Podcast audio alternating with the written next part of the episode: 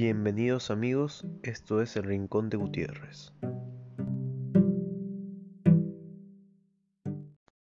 Este podcast va enfocado a diversos temas, sobre los pensamientos que tengo sobre la sociedad y sobre la misma vida. El tratar de entretenerlos es lo que busco y compartir juntos un momento en nuestro rincón. Hay una posibilidad de que yo hable sobre los temas que me gustan hacer, sobre el deporte, tal vez la escritura, la tecnología. Últimamente, a causa de la pandemia del COVID-19 que vivimos hoy en día, me di cuenta que en el momento de que me empecé a encerrar en mi casa para no contagiarme, salió a flote una parte de mí que no conocía. Pues esta parte era mi lado de escritor y lector, que nunca fui. Una persona que leyera muchos libros, la verdad, ni fanático de ellos. Pero en este momento he parado leyendo más, cada vez más, y pues empecé a escribir. Y en lugar de querer salir, digamos, a las fiestas como antes, mis gustos se enfocaron a otra cosa, que fueron los poemas y los relatos. Y digamos, fue mi manera de entretenerme hoy en día. Por ello me gustaría mencionarles que escribo en una página mis poemas y me gustaría que lo sigan.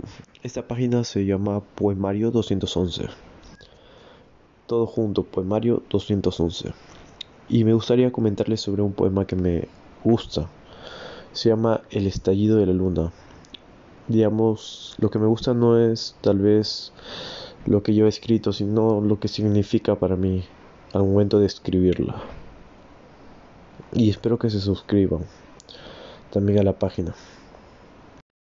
Este poema comienza así. Eres como la luna, aquella que me acompaña en mis noches frías de invierno, a la que siento tan cerca y a la vez tan lejos de mí.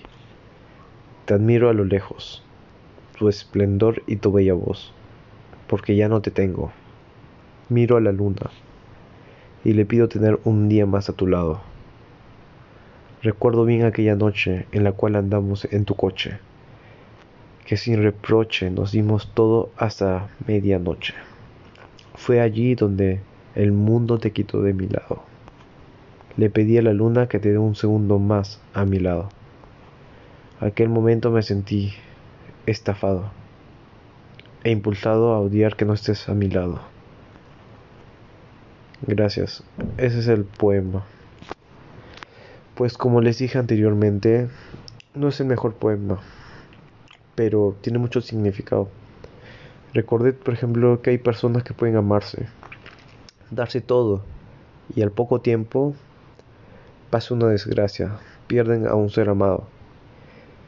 Pero si vivimos en una época donde las personas están muriendo por una pandemia como el COVID, Creo que sirve recordar un poco esto, pero también sirve pensar en que tenemos que sobrevivir y tenemos que luchar por cumplir nuestros sueños después de esto.